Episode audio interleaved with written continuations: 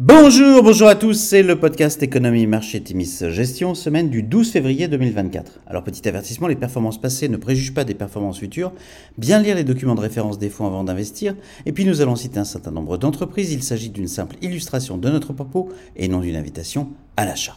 Alors cette semaine, nous allons titrer Raison gardée. Dans une semaine assez pauvre en statistiques macroéconomiques, les bonnes publications de certains acteurs de la tech US auront contribué à maintenir les écarts constatés en 2023 entre grands acteurs de la tech et le reste de la cote. De bonnes statistiques hebdomadaires américaines sur l'emploi, avec une première baisse du nombre d'inscriptions au chômage en trois semaines, ont de nouveau soutenu les taux à 10 ans US, qui terminent la semaine à 4,17% contre 4,03% la semaine dernière.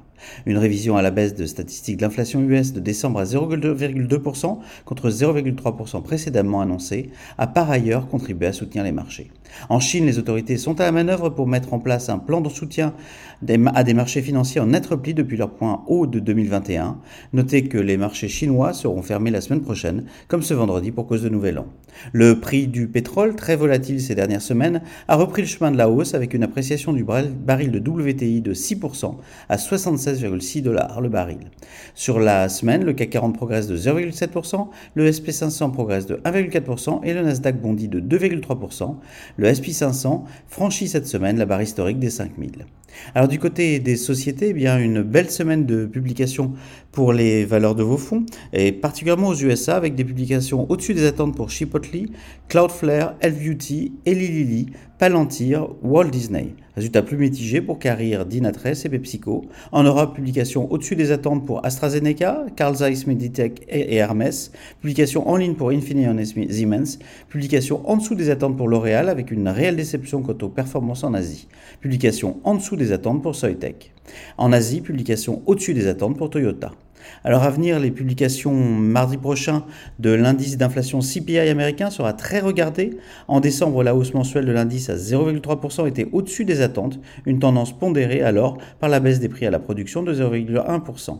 Les investisseurs s'intéresseront par ailleurs aux ventes de détail US et à l'indice de confiance du consommateur de l'Université du Michigan. Après des alertes bancaires des deux côtés de l'Atlantique, nous surveillerons l'évolution de l'actualité de l'immobilier commercial.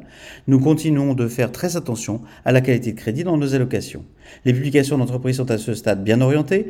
Près des deux tiers des entreprises du SP500 ont publié leurs résultats trimestriels au 9 février et à ce stade, 81% ont publié au-dessus des attentes selon LSEG.